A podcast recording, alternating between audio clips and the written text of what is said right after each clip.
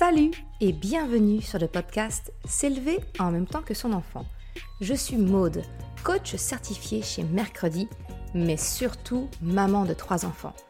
Sur ce podcast, je t'aide à conjuguer la bienveillance avec la réalité de ton quotidien de maman. Utiliser ton choix d'une parentalité bienveillante comme un accélérateur de ton propre développement personnel.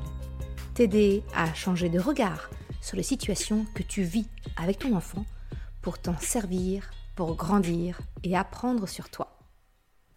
Hey, salut Je suis contente de te retrouver aujourd'hui pour un nouvel épisode interview.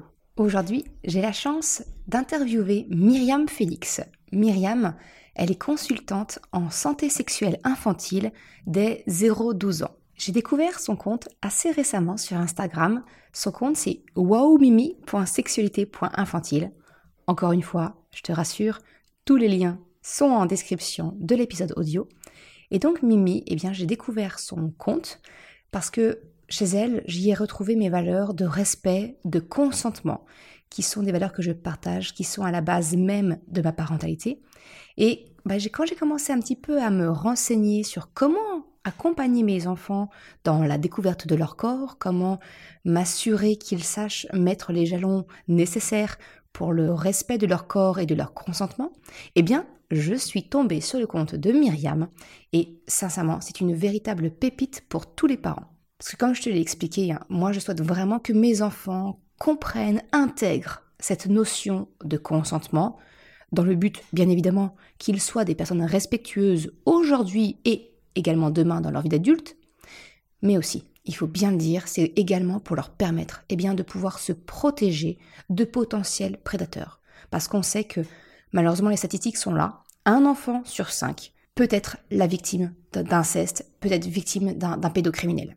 Alors moi, je ne veux pas que leur ignorance, finalement, soit une arme qui pourrait être utilisée par une autre personne mal intentionnée à l'encontre. J'ai donc débuté, eh bien, dans la santé sexuelle infantile, par la porte de la protection, en utilisant les mots sans les déguiser.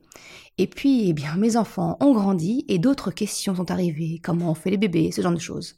Bref, c'est pour toutes ces raisons que je me suis renseignée sur le sujet, que j'ai découvert le compte de Myriam et que j'ai souhaité l'interviewer aujourd'hui sur le podcast pour te donner un gros raccourci dans mes années d'errance sur Internet.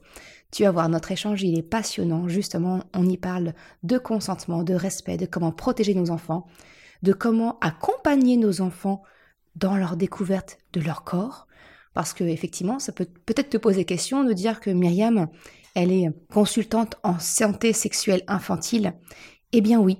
Alors effectivement, la, la sexualité d'un enfant n'est pas ce que l'on entend pour la sexualité d'un adulte, ça n'a strictement rien à voir, mais c'est un être sexué il va avoir besoin de comprendre son corps, comment il fonctionne, et c'est exactement ce que propose Myriam. Sur ce, je te laisse découvrir notre échange. Je te souhaite une excellente écoute. Salut Myriam, merci beaucoup d'avoir accepté mon invitation sur ce podcast. Salut Maude, merci à toi. Merci à toi de me l'avoir proposé. Ah bah, super. grand plaisir. Du coup, alors même si j'ai un petit peu expliqué qui tu es, est-ce que tu pourrais te présenter brièvement pour savoir qui tu es et ce que tu proposes? Alors moi, euh, je m'appelle Myriam, je suis euh, maman d'une petite fille qui a deux ans et demi et je suis euh, consultante en santé sexuelle infantile et prévention des abus chez les 0-12 ans. Mmh Donc, c'est un métier que très peu de gens connaissent puisqu'en fait, c'est un métier qui n'existe pas ou très peu en France et qui se développe petit à petit parce que la santé sexuelle, c'est un sujet dont de plus en plus de professionnels se saisissent parce qu'il y a un fort besoin en fait euh, mm. d'accompagnement des enfants sur, ce, sur cette thématique-là, sur ce développement-là, parce que ça fait c'est un développement en fait de l'enfant.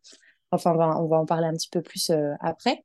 Moi, je me suis orientée sur cette thématique-là parce qu'en effet, je me suis rendu compte qu'il y avait beaucoup d'incompréhension de la part des parents, de la part des pros, et qu'en fait, les enfants manquaient de ressources et de connaissances, et que euh, en fait, ça, ça déclenchait chez eux des comportements qui pouvaient être euh, problématiques, euh, malsains, euh, voilà. Donc en fait, il y avait un gros manque de connaissances du côté des pros et ben, du coup, les enfants, ils étaient affectés. Et comme un enfant, ça a besoin d'être accompagné par un adulte pour grandir dans des bases solides, saines, pérennes, Et eh ben voilà, il fallait qu'on éclaircisse tout ça. Donc je me suis formée à l'IAR, à l'Institut de l'accompagnement respectueux de l'enfant, et puis ensuite auprès de différents organismes, notamment la Fondation Marie-Vincent, qui est une fondation canadienne, et puis auprès de la chaire UNESCO aussi, euh, les, les, droits humains et sexuels.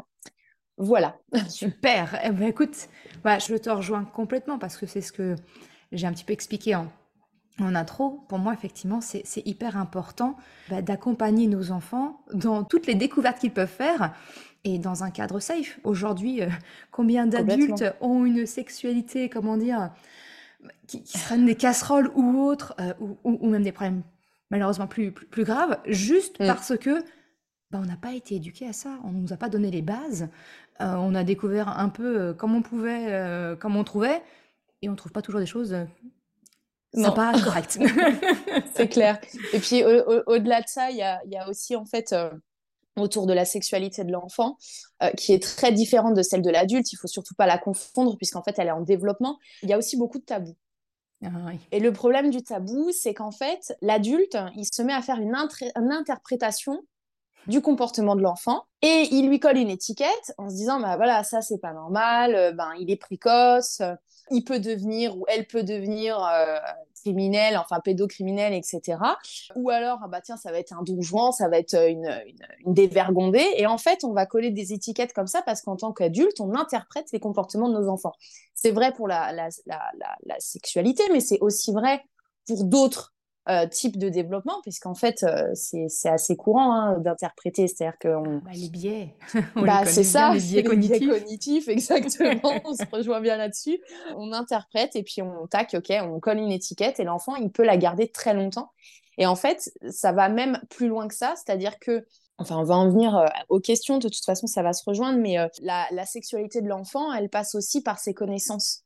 Mmh et quand on a des connaissances qui sont pas euh, des références, euh, que ce soit auprès des parents ou des pros, parce que tu peux avoir euh, des parents super safe, mais être ben, gardé parce que tes parents travaillent et qu'en fait tu as une nourrice qui est pas informée ou des grands-parents qui ben, font de leur mieux mais qui n'ont pas ces connaissances-là non plus et du coup qui emmènent l'enfant sur un chemin au niveau de son développement qui n'est pas sécure pour lui et qui lui apporte pas des choses solides et des bases saines en fait. Saines, c'est exactement mm. ça. Alors du coup, justement, si on en venait au, sujet, c'est quoi pour toi le développement psychosexuel de l'enfant? C'est quoi les grandes étapes? Et comment nous, en tant que parents, on, peut les accompagner finalement, ces étapes-là? Alors en fait, tu as le développement psychosexuel et tu as le développement affectif. Tout ça, c'est lié. Mhm. La santé sexuelle de l'enfant, la sexualité de l'enfant, elle est en développement, tout comme le langage, tout comme l'alimentation, comme la motricité en fait. Mais comme c'est très méconnu et qu'on n'a pas euh, conscience de tout ça, bah, on pense qu'en fait, on devient, euh, ça y est, euh, apte à avoir des rapports, arriver à l'adolescence, et en fait qu'avant, il n'y a, y a, y a, pas tout ça, alors que c'est très faux, en fait. Euh, On le voit bien. Bah oui, c'est dans leur développement. Enfin, moi, je reçois énormément de parents en consultation qui me disent, je comprends pas, euh, euh, il ou elle a deux ans, il ou elle se touche le, le... alors souvent, les termes qui sont utilisés, c'est les zizi, la minette, etc. Donc, se touche le sexe en fait, c'est l'autostimulation d'une partie euh, intime et en fait, il n'y a, rien d'anormal là-dedans. Moi, je tiens à rassurer les parents, c'est qu'en fait, il n'y a rien de, malsain là-dedans et ça fait partie de la découverte. En fait, c'est simple. On a, alors, si on découpe ça en plusieurs étapes, encore une fois, ça va prendre avec des pincettes puisque, tout comme les autres stades de développement, l'enfant, euh, il va euh, se développer petit à petit. Et donc, on a des enfants de 3 ans qui parlent et il y en a d'autres qui alignent pas de mots. Mm. En fait, c'est OK. Donc, il faut pas stigmatiser son enfant parce qu'il a développé des compétences dans un domaine et pas dans un autre. En fait, le cerveau de l'enfant, comme il est en construction, on le sait grâce aux neurosciences, eh bien, il focus sur certaines étapes, certaines étapes, certains aspects de son développement et moins sur d'autres. Donc, un enfant qui va être hyper à l'aise, je sais pas, euh, je dévie légèrement du sujet, mais c'est important parce qu'on va y revenir. Un enfant euh, qui, qui, est hyper à l'aise dans la motricité globale ou en motricité en général, mais euh, qui ne parle pas encore, euh, qui n'aligne pas des mots à trois ans, ben, faut pas s'inquiéter en fait. C'est qu'il y a un moment, bah c'est ça, ça va venir. S'il est bien entouré, qu'il est dans un environnement, encore une fois, sain, c'est toujours pareil. C'est-à-dire que souvent, quand on a des, des développements qui tardent, c'est qu'il faut se poser les questions au niveau de l'environnement de l'enfance qui vit. Et puis, Complètement. Et puis aussi éloigner tout ce qui est euh, possibilité de troubles, de, de neuroatypie. Donc mmh. tout ça, voilà, c'est à voir avec des professionnels, encore une fois, qui sont formés. Le médecin traitant n'est pas toujours formé oh à ça. Donc je, je, préviens les parents que voilà, n'hésitez pas à fouiner, à, à, chercher des professionnels qui sont vraiment en fait formé sur ces sujets-là et n'allez pas voir euh, forcément. Alors vous pouvez aller voir votre médecin traitant, mais s'il vous dit euh, non non, euh, mais c'est juste que c'est un empoté, voilà, vous arrêtez pas à ça, surtout pas en fait, creusez. Ayez confiance en votre petite voix intérieure de papa, de maman, de parents. En fait. en fait, dans la petite enfance, chez le 0-3 ans, son développement psychosexuel et affectif va énormément passer par le lien qu'il va créer avec les figures d'attachement. C'est-à-dire que les figures d'attachement, si vous nous écoutez, je pense que et que vous suivez Maud depuis un moment, vous savez ce que c'est. Un parent euh, qui, euh, comment dire, va respecter le consentement de l'enfant, va lui expliquer les gestes, va faire attention de ne pas être intrusif dans euh, les soins, dans voilà, et en fait va, va par exemple au moment de changer la couche dire bah tu vois là je suis en train de changer ta couche, je vais nettoyer ta vulve, ton pénis. Alors encore une fois, moi, il ne faut pas être euh, heurté. J'utilise les termes, euh, les bons termes, en fait, pour parler des parties intimes, euh, parce que c'est comme, c'est comme ça qu'il faut qu'on les appelle, c'est important. Bah, exactement, et c'est comme ça que ça s'appelle, et que, en fait, plus on va donner les vrais noms aux enfants, plus ils auront du pouvoir sur leur corps par la connaissance. Exactement. C'est exact, exactement la même chose pour tout, en fait. Je suis 100% en phase dessus, je fais juste une... Tu valides. Ah, mais complètement. Enfin, après, qu'on appelle ça n'importe comment, ZZZ, par un nom rigolo, d'accord. Mais pour moi, de nommer le nom précisément, c'est aussi permettre à notre enfant de pas finalement être une, victime potentielle par méconnaissance. C'est plutôt, c'est pas, c'est pas armer l'enfant, mais c'est en tout cas lui donner les moyens de savoir verbaliser et de pas se retrouver en position de faiblesse par rapport à un adulte. Complètement. Euh, qui, qui non mais non c'est normal non notre enfant, il sait exactement comment ça s'appelle, que ces parties-là sont des parties intimes qui lui appartiennent et que voilà, le consentement, c'est la base, qu'il ait euh, un tu an, vois, deux ans, douze ans, peu importe. Je vais te dire ce qui se passe dans mon corps quand tu évoques ça. Euh, j'ai des frissons. Parce que là, tu as extrêmement bien résumé. Et, euh, et souvent, c'est ça, c'est moi qui fais cette partie-là parce que y a, dans mes interlocuteurs, les gens me disent Ah oui, mais tu as raison. Et le fait que tu le dises, je me dis Mais génial. Parce qu'en fait, il y a des gens qui intègrent ça, tu vois. Et le fait que toi, tu l'as intégré, tu vas le véhiculer. Et si tu le véhicules, tu touches d'autres adultes. Et si tu touches des adultes, tu touches des enfants. En fait, il faut faire un peu de criminologie même si cette partie-là, c'est pas ma préférée, parce que forcément, euh, mmh. voilà, les pédocriminels à étudier, c'est pas, pas rigolo.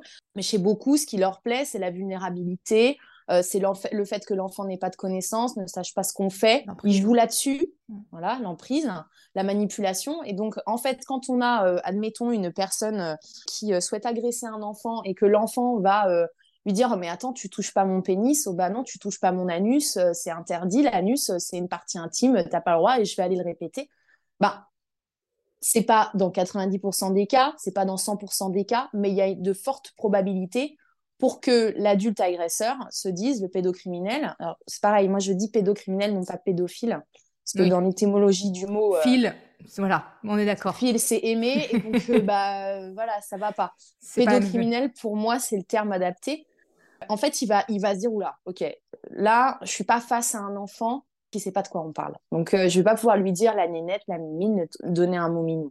L'image qui me vient en tête, elle est pas, elle est peut-être pas très heureuse, mais c'est un peu, tu sais, comme euh, les vols de, de, vélo ou autres qui sont par opportunisme. Bah, juste, s'il y a un cadenas dessus, Complètement. il va plus facilement passer son chemin. Et, exactement. Bah, c'est pareil pour un pédocriminel. C'est exactement pareil. L'image est très bonne, en fait. Euh, c'est, c'est qu'en fait, euh, eux, ils ont des techniques bien rodées. Alors après, il y a différentes, différents mm. niveaux de pédocriminels, encore une fois. C'est horrible de dire ça, mais c'est le cas. Il y en a des très, très rodés, puis il y en a qui en sont à leur premier essai. Et donc ça, ça peut énormément rebuter Mmh en fait, d'avoir un enfant qui, sait de quoi on parle. Donc c'est important. Maintenant, je ne veux pas culpabiliser non plus le parent. Alors c'est vrai qu'on est dans une belle période de déculpabilisation du parent. Moi, je pense que la culpabilité, ça permet aussi de pouvoir se remettre en question. Et c'est important quand elle est bien utilisée et bien travaillée. Mais euh, elle est, utile complètement. Et elle, elle est moteur aussi. Et en fait, je ne veux pas culpabiliser les parents dans le sens où utiliser des petits noms, c'est aussi OK.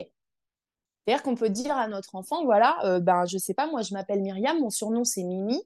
Je réponds aux deux. Je sais que Mimi, c'est mon surnom. Maintenant, quelqu'un que je connais pas, quelqu'un euh, que je connais aussi, mais en qui j'ai pas forcément confiance, bah, je vais pas utiliser mon, mon, surnom. Voilà. Et en fait, dire à l'enfant, voilà, il y a le vrai nom. Tu, on peut tu peux utiliser un surnom si tu veux, mais c'est un surnom, c'est pas le vrai nom. C'est ça, ok. C'est de vraiment d'introduire, même si aujourd'hui, bah, peut-être que le parent qui nous écoute se dit, bah, mince, moi effectivement, j'appelle ça la nanette, la zézette ou le zizi ou peu importe. Mm. Mais il est jamais trop tard pour introduire et, les deux peuvent coexister bah, de la même manière que le surnom et le prénom. Fait. Et d'ailleurs, c'est plus facile pour le parent parce que quand on utilise les vrais termes au départ, ça peut paraître un peu déroutant. Et quand ça fait longtemps qu'on fait ça, on peut avoir l'impression d'avoir un rapport incestueux, incestuel avec son enfant, d'avoir en fait des propos euh, limites. La Parce que on, bah voilà, parce qu'on attache beaucoup le côté pénis au sexe de l'homme et euh, la vulve au sexe de la femme. Et du coup, euh, on a l'impression de se dire oh là là, mais moi, il n'est pas un peu jeune ou elle n'est pas un peu jeune pour lui parler de ça. Mais non, c'est tout simplement les, les, vrais mots, en fait, pour les utiliser. Bah, anatomique, exactement. c'est anatomiquement correct. Et pour donner un petit conseil aux parents euh, qui écouteront ce podcast, vous, si au départ c'est dur à utiliser juste le mot, vous pouvez chanter. En fait, euh, introduire ça au moment d'une chanson, quand vous chantez pendant le bain ou pendant le change, en fait, euh, un nourrisson, bah, vous introduisez ça en chantant avec une petite chantonnette et puis le mot vient et c'est plus facile en fait, toutes les émotions sont plus faciles à dire en chantant, mais pour ça qu'il y a beaucoup d'artistes qui l'utilisent. Donc, n'hésitez pas en fait à, le dire en chantant ou en, inventant une petite chanson, comme ça, ça, permet de, ah, mieux en parler. Ouais. Mais c'est important d'en parler, je pense, l'utilisation des bons mots. De toute façon, il y a beaucoup à dire sur la santé sexuelle, ça c'est certain, c'est certain. Mais revenons-en à nos moutons. Donc, en fait, voilà, chez 0-3 ans, c'est beaucoup le lien qui va créer avec les figures d'attachement et les parents aussi la fratrie, bien entendu. Mhm. Voilà, c'est tout ce qui est affectif, relationnel, etc. C'est pour ça que c'est important quand on a une fratrie de bien poser les bases sur ce qui est ok de faire, pas ok de faire, le consentement de l'autre. Il ou elle n'est pas d'accord pour prêter son jouet, c'est ok. Enfin, voilà. En fait, de respecter euh, la, volonté et la vie de l'enfant et de valoriser le non. Hmm. En fait, et ça, c'est quelque chose qu'on fait pas assez parce que ça nous heurte, nous, en tant qu'adulte quand un enfant nous dit non. Et pourtant, valoriser le non, c'est quelque chose d'essentiel, que ce soit dans la prévention des abus ou dans la construction de l'être, en fait. C'est ça. complètement. Tu as, le droit de dire non. Alors, nous, on accueille notre frustration si on, est capable de le faire. Alors, après, selon l'éducation qu'on a reçue, ben, notre cerveau, il accueille facilement, moins facilement la frustration. Mais euh, on accueille ça, mais ça n'appartient pas à notre enfant. Il a le droit de ne pas être OK. Donc, euh, ça, c'est important à valider. Après, chez les 3-6 ans, encore une fois, c'est des... tous ces âges que je donne. Indicatif. C'est indicatif, c'est approximatif. Et on va avoir des enfants qui vont euh, sauter cette étape-là et qui voilà, vont tout de suite aller beaucoup plus vers les autres, etc. Mais à 3-6 ans, on a un développement qui est vraiment orienté sur l'autre, vers l'autre, la relation à l'autre, en fait, aux, autres enfants de son âge ou des plus grands. Mais du coup, ils vont chercher à s'identifier et donc euh, à s'identifier en groupe, en fait. Hmm. Puisque l'humain, l'homo sapiens, euh, voilà, on, a besoin pour vivre de faire partie d'un groupe, de s'identifier à un groupe. Et donc, cette, euh, cette entité-là, qui est très profonde à notre ADN, elle arrive très tôt, en fait. Et donc, ils vont faire des expériences entre eux, ou ils vont pas forcément voir le mal, hein, euh, eux, euh, c'est-à-dire qu'ils vont pas. Euh, eux, non, voilà, mais nous, bah, nos interprétations, effectivement. on va, voilà. On va voir ça avec notre regard d'adulte, c'est ce qu'on disait tout à l'heure. Mais bah, eux, c'est juste de l'expérimentation, de la découverte, voilà. Complètement, ouais. Parce que en fait, enfin, je vais, je vais y venir après, mais de, cette, de cette partie découverte, expérimentation, etc. Mais voilà, chez les 3-6 ans, c'est vraiment ça, c'est orienté vers l'autre. Après, vers les 6-8 ans, bah, on est sur une phase un petit peu où euh, voilà, ils vont approfondir tout ça, où ils vont essayer de comprendre leur corps, comment. Alors, on peut avoir déjà des enfants qui vont poser des questions sur comment on fait les bébés, etc. C'est c'est, à 6-8 ans, tu commences à avoir pas mal de questions, en fait. C'est-à-dire qu'ils demandent, mais ça vient d'où, c'est quoi, c'est comment, euh, pourquoi. Euh, ils vont poser en fait beaucoup de questions. Alors, on n'est même pas au stade, tiens, pourquoi mon pénis il devient tout dur? C'est même pas ça, c'est qu'à 3 ans, c'est déjà le cas, ils posent des questions comme ça. Non, à 6-8 ans, ça peut, pas, ça peut être un peu des fois déroutant pour le parent parce que l'enfant, il va vraiment poser des questions précises. Précises. Mais bah comment la graine, elle arrive dans le ventre de la maman ah, C'est ça. voilà. c'est ça, en fait. Euh, c'est euh, comprendre la mécanique, comprendre le, voilà, le... Complètement. Et j'ai envie de dire que c'est une étape ultra importante parce qu'en fait, il va falloir leur répondre de manière assez précise, euh, tout en prenant en compte leur stade de développement de connaissances. Donc, si c'est votre enfant, vous savez à peu près, si vous communiquez régulièrement avec lui, avec elle, euh, sur quel stade il est, donc quelles connaissances il ou elle a déjà. Mmh. Mais si vous êtes professionnel, et mettons vous êtes une maîtresse ou un instit, institutrice, ben, vous savez pas forcément l'enfant en face de vous, à quel niveau, quel degré il a de la connaissance. Donc là, il faut lui poser des questions. Et n'hésitez pas à retourner la question à l'enfant. Quand l'enfant vous dit, par exemple, je ne sais pas, je vais prendre un exemple, il a entendu parler d'un 69, voilà. Donc il va dire, ah, mais c'est quoi 69 J'ai entendu ça l'autre soir parce que, je sais pas, vous avez eu des amis et en fait, vous avez un pote euh, qui a pas d'enfant et qui sort ça à table et bah, bah votre gamin, il est là. Bon, bah, c'est fait, c'est fait. Hein, et il a imprimé et c'est des situations tout à fait euh, banales, en fait. C'est qu'à un moment, euh, ça arrive à tout le monde. C'est pas, enfin, des, des, comme des gros mots qui peuvent fuser, des trucs, ça fait partie de la vie de tous les jours. Donc, l'enfant entend. Et donc, il va bien vous poser des questions. Et il va dire, bah, bah en fait, l'idée, c'est de dire, bah, qu'est-ce que ça t'évoque, toi L'enfant, il va dire, bah, je sais pas, admettons si on reste dans cette situation, on va appeler l'ami, euh, je sais pas, euh, Boris. Bah, Boris, il disait que c'était ça. Et voilà. Et donc, en fait, on recueille la vie de l'enfant, ce qu'il a entendu, on essaye de comprendre ce qu'il a entendu, on essaye de comprendre comment il a interprété le truc. Et ensuite, on va lui apporter une réponse en lui disant, bah voilà, un 69, euh, c'est un câlin qui est particulier entre deux adultes quand ils s'aiment et qui sont nus et que les deux sont d'accord. Voilà, c'est un câlin qui est agréable et voilà, mais c'est réservé aux adultes en fait. En mmh. expliquant que les enfants n'ont pas à le faire et qu'un adulte sur un enfant n'a pas à le faire non plus en fait. Et donc de là, bah, on a déjà entamé une discussion et l'enfant s'il a d'autres questions, il va en poser. Il faut pas hésiter à lui dire est-ce que tu as d'autres questions? Est-ce que tu veux savoir autre chose? Et là, il peut dévier, il peut dire bah ouais, mais les câlins, mais pourquoi du coup, etc. Et en fait, expliquer que ben ça fait partie des plaisirs en fait de la vie, dans la vie d'un adulte ou d'un adolescent, et lui dire que pour le moment, son corps, sa tête, son cœur ne sont pas encore prêts à recevoir tout ça. Mm. en fait. Et que, en fait, c'est important de leur expliquer ça parce que ils peuvent très vite dire, euh, pour les parents euh, d'enfants euh, pré-ados, ados, qui se posent des questions, ils vont dire, mais pourquoi moi, j'ai pas le droit d'avoir une amoureuse, d'avoir un amoureux, je comprends pas, voilà, moi, ma copine, ma cousine, elle a le droit, etc. En fait, c'est déjà extrêmement dur pour nous, adultes, de vivre une relation amoureuse. Enfin, c'est une relation amoureuse, je veux dire, c'est de la communication, c'est des efforts, c'est c'est poser des limites, c'est enfin c'est un tout. Donc en fait, un enfant de 12 ans, de 10 ans, de 9 ans n'est pas en capacité d'assumer ça, c'est-à-dire que il va vouloir le faire par mimétisme des adultes, des copines, ou parce que euh, la cousine qui est venue en vacances, elle a un petit copain et qu'en fait elle a deux ans de plus et donc euh, c'est le truc, euh, waouh, machin. Mais ils sont pas du tout en capacité de recevoir ça émotionnellement. Et c'est d'ailleurs pour ça qu'il y a encore enfin, beaucoup de suicides en fait de jeunes, de très jeunes, ou des tentatives de suicide de jeunes enfants parce que euh, bah parce que c'est beaucoup trop compliqué à gérer quoi. C'est trop lourd à porter. Et, et, en plus souvent la blessure est minimisée par l'adulte. C'est-à-dire que oh, elle va pas nous faire le coup. Attends, t'as 11 ans, t'as pas un chagrin d'amour quoi. Voilà. Donc en fait l'enfant est incompris, il est seul et il vit ça tout seul. Et en plus, l'adulte minimise le truc en disant bah, euh, Attends, euh, arrête, euh, c'est bon, t'as 11 ans, enfin, tu pleureras à 19 ans, quoi. Donc, en fait, bah ouais, c'est ça. C'est nier, c'est exactement ça. C'est mm. ce que tu dis, c'est nier complètement les émotions de l'enfant, de, ce qu'il peut ressentir, de l'intensité que l'on vit. Ça, quand on était enfant, enfin, c'est on l'a mm. vécu aussi, mais on l'oublie. On l'oublie. Ben, on oublie. Ouais, ouais. Ah oui, non, mais et c'est terrible parce que en fait, c'est c'est que l'enfant se livre à des, à, des émotions et des ressentis, des sentiments dont il n'est pas prêt à, à, gérer, en fait. Et c'est trop fort. Donc, euh, et en plus, à tout ça, ça ajoute euh, le rejet, l'abandon de la personne qu'on apprécie. Euh, voilà. Donc, en fait, chez, chez, le jeune enfant, il faut bien se distinguer l'amour amitié, l'amour de la famille et l'amour amoureux.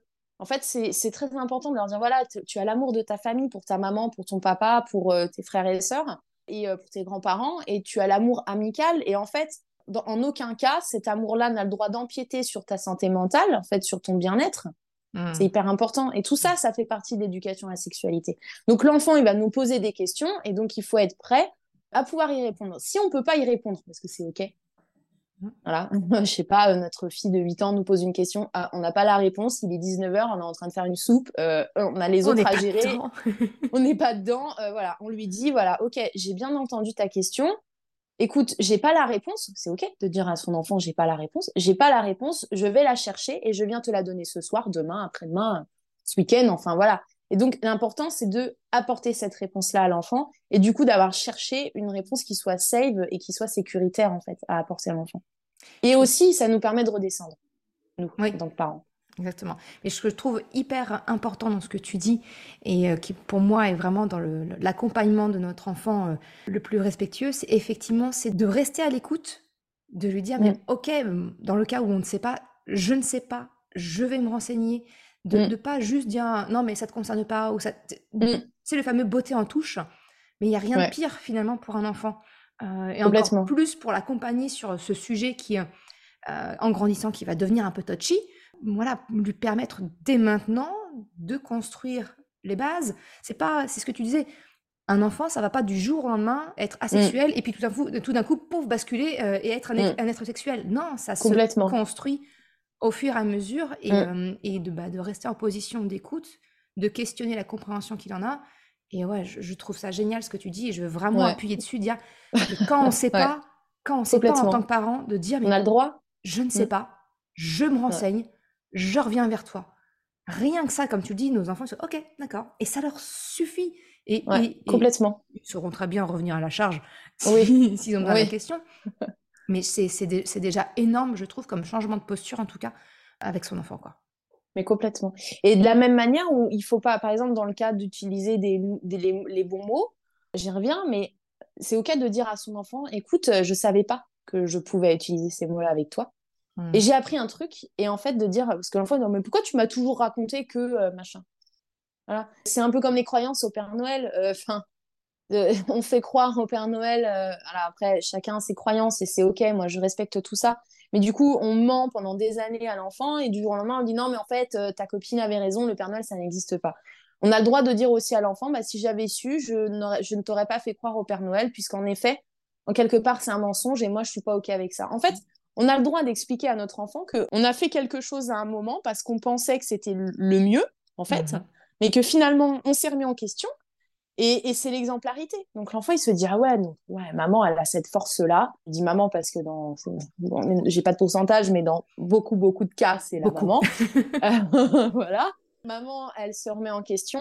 Elle, euh, elle est ok pour dire qu'elle s'est peut-être plantée, et, c'est génial. Et c'est une force, hmm. en fait. C'est que Ouais, je suis complètement en phase. C'est exactement. Bah S'il y a qu'une chose que je veux faire passer à travers ce, podcast, c'est vraiment ça. C'est dire, on a le droit euh, bah, de s'être trompé, avec l'état mm. des connaissances qu'on avait à l'instant T, de pas avoir fait le choix le plus éclairé ou autre, et on a le droit de changer, de modifier. Et oui. Voilà, c'est. Et oui. Et moi j'ai des, moi j'ai des propos euh, aujourd'hui qui sont euh, qui sont avérés parce que voilà, c'est les connaissances que j'ai. Mais si demain il y a un nouveau travail de neurosciences euh, qui est fait sur le développement de l'enfant, qui a des nouveaux paramètres qu'on a et qu'on, eh ben, j'adapterai mon paramètre en fait. C'est-à-dire que je dirais, bah voilà, alors même si là ce que je vous raconte c'est pas du bullshit, hein, on est d'accord. en fait, il y a beaucoup de professionnels qui ne connaissaient pas les neurosciences, qui sont restés butés en disant non, l'enfant, il faut pas le laisser, euh, faut qu'il dorme dans sa chambre dès tout petit et machin. Et en fait, les neurosciences sont arrivées et ils se sont même pas mis à la page. C'est-à-dire qu'ils sont restés butés dans leur truc parce qu'ils se sont dit, bah ouais, mais pendant des années, j'ai raconté des conneries et maintenant, euh, voilà. Donc, euh, c'est nul, en fait. On est d'accord. Même les logiciels se mettent à jour. Donc, euh, on peut tous se mettre à jour. mais exactement. On peut faire des mises à jour. Il faut rester informé, rester, voilà, avoir soif toujours de connaissances et d'apprendre, d'apprentissage, en fait. Mm. C'est important et ça nous permet de mieux accompagner les parents avec les dernières connaissances qu'on a sur le développement de l'enfant, sur son cerveau, sur les neurosciences, etc. Exactement. Mm. Et donc, euh, pour les, les 8-12, alors là, euh, là, on arrive sur la fin un petit peu de moi, ce que je fais des accompagnements. C'est-à-dire qu'à 8-12 ans, on est sur des préados-ados. Ouais.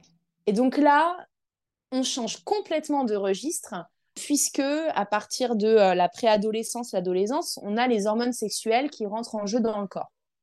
Des hormones qui ne sont pas là ou en très petite quantité avant la préadolescence, l'adolescence. Euh, d'ailleurs, il y a cette phrase qui dit oh, c'est les hormones qui le titillent. Mais en fait, c'est une phrase un peu euh, bateau qu'on utilise, mais en fait, elle est, elle est, elle est plus ou moins vraie, puisqu'en effet, tout ce qui est oestrogène, progestérone et testostérone commence à être sécrété par le corps. Et donc, en fait, vient le désir, les envies de l'autre, etc., d'aller plus loin, machin. Et donc, les premières amourettes, euh, voilà, ah. à 13 ans, 14 ans. Donc, encore une fois, la préadolescence, c'est subjectif, puisqu'on a des enfants à 10 ans qui vont être déjà dans la préado. Et puis en fait, euh, on va avoir d'autres enfants à 13 ans, bah, ça y est, ça arrive tranquille quoi. Donc euh, encore une fois, il faut, il faut toujours accompagner son enfant et bien voir à quel stade il est en fait en, discutant, en communiquant, en l'observant en étant là, en fait, tout simplement. Et euh, au maximum, parce qu'on sait qu'aujourd'hui, la vie fait qu'on ne peut pas être toujours à 100%. Ils ont leur Mais, euh, c'est ça. Bah, ils ont leur vie. Leur petit ouais. jardin et à eux, et voilà. Complètement. Et donc, en fait, là, euh, ben, s'ouvre un tout autre monde, puisque euh, ben, ils commencent à avoir du désir, etc. Et c'est là qu'en fait, tout le travail de consentement, de respect de soi, de respect du corps, de connaissance qu'on va apporter avant est hyper important, puisque dans sa relation à l'autre, ça fera un, un, un jeune adulte, en fait, à, à 16, 17 ans, euh, qui aura déjà conscience, en fait, qu'il faut respecter son, sa, son, Son partenaire. mmh. respecter son partenaire, sa partenaire, sa copine, son ami, euh, son voilà. Donc en fait tout ça, ça s'intègre vraiment euh, sur la sur, sur la, la partie avant, puisque si vous vous mettez à faire euh, une éducation à la sexualité euh, à partir d'un certain âge, il faudra vraiment prendre euh, beaucoup plus de courage que si vous avez commencé quand l'enfant est plus jeune.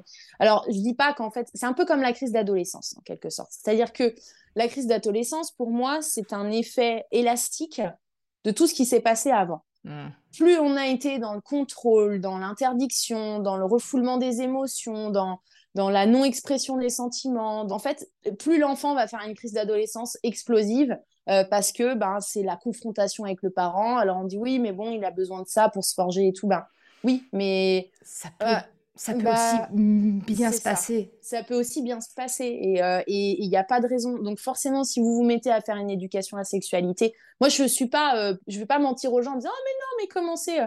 Le top, c'est de commencer quand ils sont petits. Mais si vous commencez à 11-12 ans, il n'y a rien de nul. C'est pas difficile. C'est juste qu'il va falloir intégrer beaucoup plus de choses dès le départ et avoir des vraies discussions en fait pour pouvoir euh, voilà euh, ben, vraiment euh, et pas rattraper parce qu'on peut jamais rattraper le temps mais au moins intégrer des choses à un âge un petit peu plus avancé. Des basses scènes, c'est Voilà. ça. Ah, des basses scènes. Voilà. Exactement. Bah, pour moi, Mm. comme tu, pour revenir sur la, la fameuse crise d'adolescence, entre guillemets, pour moi, c'est vraiment la même chose qu'on parle pour les deux ans, les quatre ans. Ce sont des phases d'affirmation. Et Mm. plus l'enfant va avoir besoin de s'affirmer pour reprendre du contrôle, plus ça sera fort. Et donc, plus ça. ça. va faire une crise, entre guillemets. Et, euh, Exactement. vraiment- Et une fracture dans le, dans le, dans le lien. exactement, exactement. Mm. Cool. Parce que, ouais, non, mais complètement. Mais c'est bien, on a vraiment les mêmes euh, types de. On est en phase. Ah J'ai envie de te dire, on est en phase. On circule voie 12 euh, toutes les deux. c'est ça. Donc euh, voilà, alors je voulais apporter un point sur la sexualité de l'enfant. Alors elle est cognitive, c'est-à-dire qu'elle tourne autour de tout ce qui est connexion, connaissance, etc. Elle est affective, elle est sensorielle, donc c'est le toucher, la découverte du corps et voilà. Mhm. Elle est biologique parce que nous sommes sexués, nous naissons sexués en fait. C'est l'enfant à partir du moment où on- l'humain il naît sexué, donc il a une sexualité en fait. Il y a- ça fait partie euh, du package. Elle est morale, elle est sociale, culturelle et elle est spirituelle. Puisque un enfant qui grandit dans une famille avec euh, des croyances ou pas de croyances, Mhm. bah, il va pas construire sa sexualité de la même manière que son voisin ou que sa voisine. En fait. Exact. Donc tout ça, tout l'environnement, en fait, ça y participe, en quelque sorte. Voilà. Donc, de ce que tu dis, si je comprends bien, c'est que finalement, la, la- la façon dont on se construit, donc on construit notre sexualité, elle est multifactorielle. Elle Tout à fait. sur, voilà, sur, sur, sur tous ces aspects-là. Plusieurs Euh, composantes, ouais. mhm. Ouais. Elle, a, elle, a, elle a beaucoup de composantes. Elle a beaucoup de composantes et, euh, et de la même manière que en- on est en 2023, un enfant qui grandit en France et un enfant qui grandit euh, au Brésil euh, ne va pas du tout en fait fonctionner de la même manière et ne va pas du tout construire sa sexualité de la même manière. En fait. Mhm. Ah, Ok. C'est passionnant. Bah il, y aurait, il y aurait tellement, Ouais, bah ouais, je sais. j'ai- il y a tellement, tellement à dire.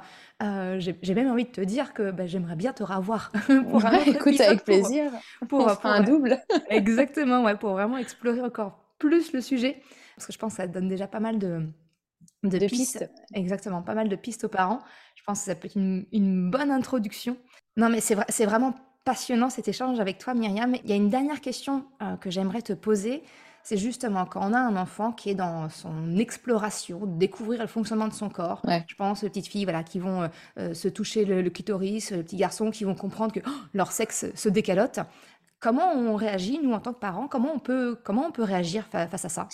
Alors en fait, la masturbation ou l'autostimulation, euh, elle est tout à fait normale et elle est même nécessaire. Chez le petit enfant qui a un pénis, on a, on a en fait une nécessité euh, physiologique. En fait, souvent on a dit, euh, beaucoup de professionnels ont dit qu'il faut décaloter. Mmh, en fait, non. Voilà, le, le, le, décalotage, il se fait naturellement par les érections et par la stimulation. Mmh en fait. Donc, et en fait, alors quand on regarde les deux organes, finalement, le clitoris, ce n'est que le gland du pénis, mais qui est interne. Et donc, en fait, après, euh, là, je suis en train de montrer avec mes mains, mais personne ne verra rien. Mais je mettrai une petite illustration sur le site pour il y a le, que c'est le corps caverneux du clitoris et il y a aussi le corps caverneux sur le pénis. Donc, en fait, c'est juste que nous, on a les, femelles en quelque sorte, les femmes, les filles, on a un pénis à l'intérieur qui est le clitoris en fait, en quelque mhm. sorte. Sauf que nous, on a beaucoup plus de terminaisons nerveuses. Donc, il n'y a rien d'anormal là-dedans. Moi, je tiens surtout à rassurer les parents. Là où ça devient problématique, c'est quand on est sur une masturbation ou une autostimulation qui devient excessive et compulsive. Là derrière, il s'agit de trouver le besoin et de trouver pourquoi l'enfant le fait. Est-ce qu'il y a un souci? Est-ce qu'il y a de l'inceste? Est-ce qu'il y a de la violence sexuelle? Euh, Est-ce qu'il y a du harcèlement euh, à l'école? Voilà, en fait, il y a une raison à tout ça parce que souvent, ce qui se passe, c'est que l'autostimulation, elle devient fréquente le soir quand l'enfant est fatigué. Mais c'est exactement la même chose pour nous. Quand on se masturbe, qu'on est fatigué, on s'endort plus vite. Après un rapport sexuel, on s'endort plus vite. En fait, la stimulation de ces zones-là, elles vont sécréter des hormones. Des hormones qui sont liées au bien-être, à la détente, à la sérénité, à la tranquillité. Au-delà des hormones, il y a aussi toute la partie découverte. Oh, bah, quand je me touche là, ça fait du bien. Bah, voilà. Oh, c'est rigolo, ça fait guili-guili, ça me fait du bien, etc.